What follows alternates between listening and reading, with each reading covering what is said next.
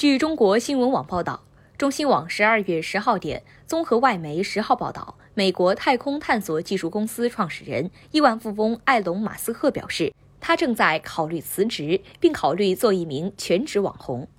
马斯克在社交媒体上发文写道：“我正在考虑辞去我的工作，全职做一个意见领袖。你们觉得呢？”马斯克在社交媒体上很活跃，不过研究显示，在他推特账户上的六千万粉丝中，有两千八百万是虚假账户，占粉丝总数的百分之四十六点五。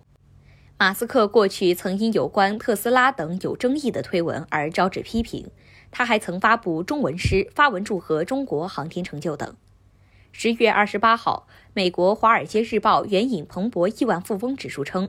马斯克的账面财富已达到两千八百七十亿美元，比世界其他超级富豪高出数百亿美元。十一月初，身为特斯拉 CEO 的马斯克在社交媒体上发起了一项投票调查，向网友们询问是否支持他卖掉百分之十的特斯拉股票。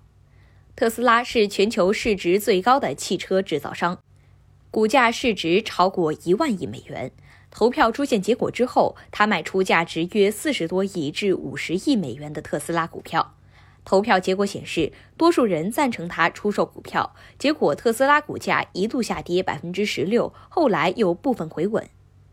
美媒曾爆料，美国民主党人拟称亿万富豪所得税，马斯克、贝索斯等十位美国顶级富豪或因此需缴纳巨额税款。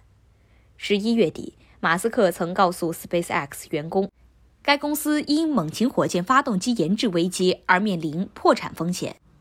感谢收听羊城晚报广东头条，我是主播一飞。